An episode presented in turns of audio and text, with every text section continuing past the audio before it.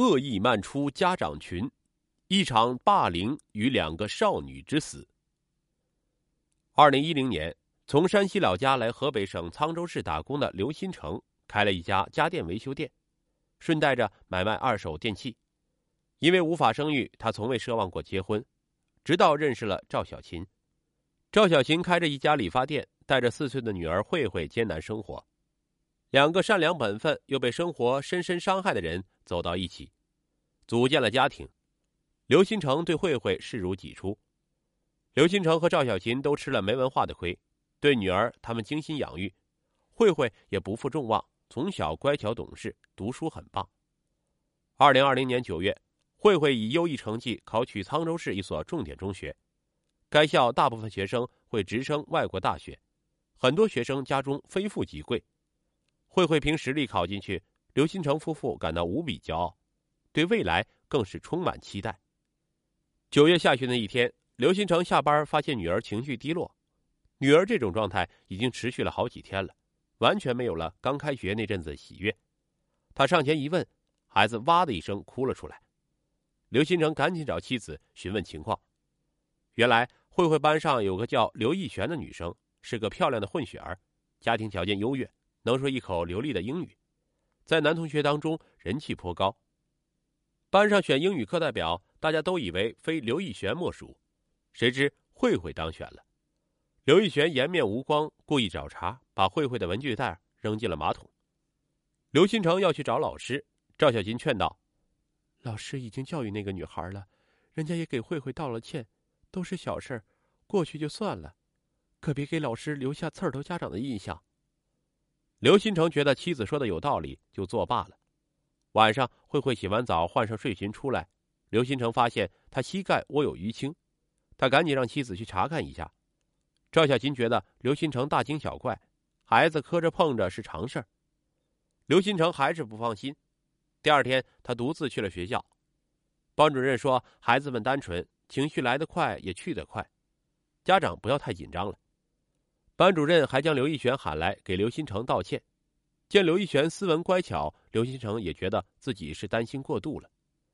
国庆期间，刘新成夫妇带慧慧出去旅游散心，慧慧终于又开朗的笑了，刘新成夫妇也放心了。二零二零年十月十三日，刘新成突然接到学校的电话，说慧慧在搬体育器械时摔倒。刘新成赶过去时，慧慧一身是伤，正躺在医务室里。他一见到刘新成就委屈的大哭，女儿额头破了，嘴角破了，白净的脸上有几处青紫，怎么看都不像是摔伤的。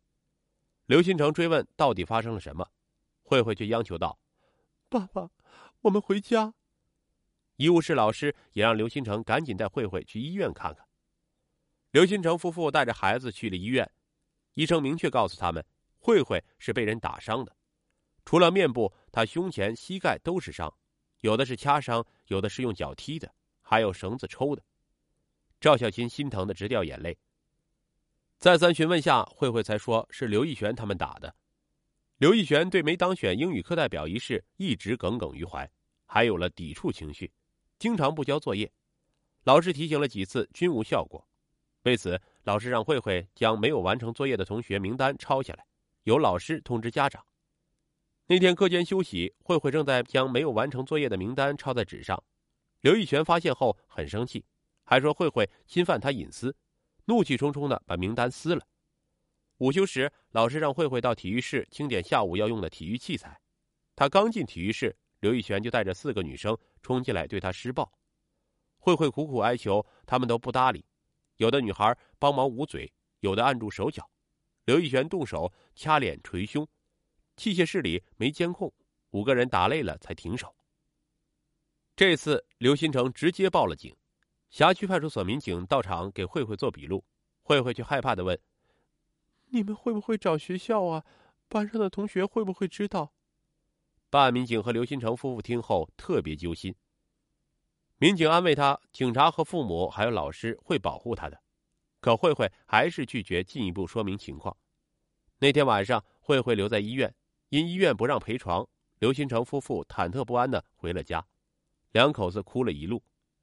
警方传唤了刘义璇等五名女生及其家长，也通知了学校。家长们非常震惊，不相信自己的孩子会做出这样的行为。有家长当场质疑，要求警方拿出证据，不能仅凭一面之词就给孩子扣上霸凌的帽子。刘玉璇几个口径一致，说他们是跟刘慧慧闹着玩。刘慧慧不小心跌倒受伤，有个女生还撩起了袖子给警察看，说她也被抓伤了。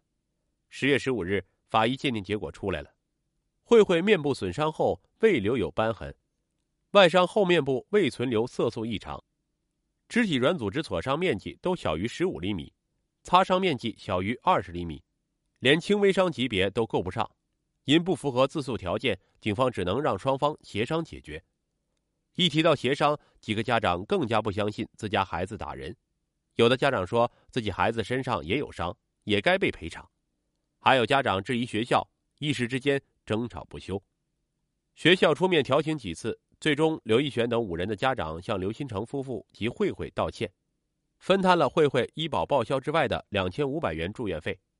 学校也积极帮慧慧调班，并一再向刘新成夫妇保证会密切关注学生的动向。刘新成夫妇也找过律师，律师明确告诉他们，因没有证据无法立案，就算打官司胜诉的可能性也很小。慧慧还要在学校待三年，学校的态度也积极。刘新成夫妇抱着息事宁人的态度，决定不再追究。在家休养一阵后，慧慧返回学校。到了新班级，慧慧被孤立，没人愿意跟她讲话，上体育课也没人愿意跟她组队。有一天午休时间，慧慧找到原来班里的和她好的女同学倾诉苦恼。女同学警惕的四下看看，压低声音说：“我们班里好几个人在传，说你继父是个诈骗犯，还坐过牢。那些喜欢刘一璇的男同学。”说你没被打，是你和你继父合伙想讹刘一璇家的钱。那天放学回家，慧慧拿诈骗犯一事询问父母。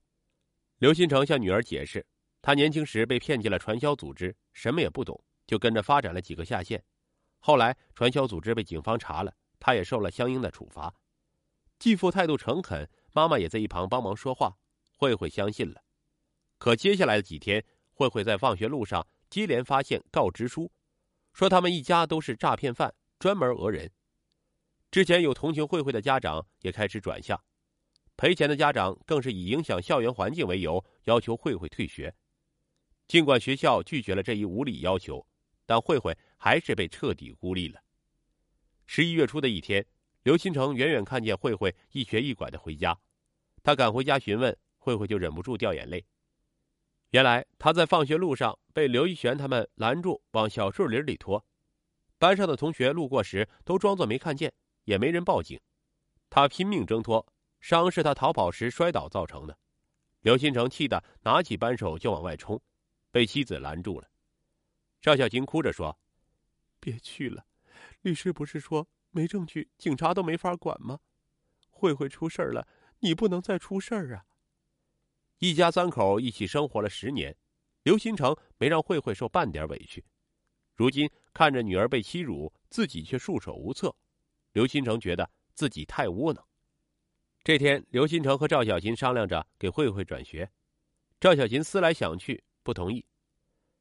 这学校是区里最好的，慧慧自己考进来的，转学不等于孩子多年的努力白费了吗？学校现在不是站在我们这边吗？他们也就放学路上敢下手，那咱们去接孩子放学不就行了？刘新成觉得有道理，但私下他还是去打听了一下转学的各项事宜，这才知道转学还需要两方学校同意，且在开学前一周报备市教育局审批。一时半会儿转不了学，刘新成便给电动车换了新电池，每天抽时间接送女儿。不过慧慧有心理阴影。坐电动车时，由于害怕，她总瑟缩着身子，还会不由自主的抱着刘新成的腰。有刘新成护送，慧慧将近一个月没出事儿，刘新成夫妇终于松了口气。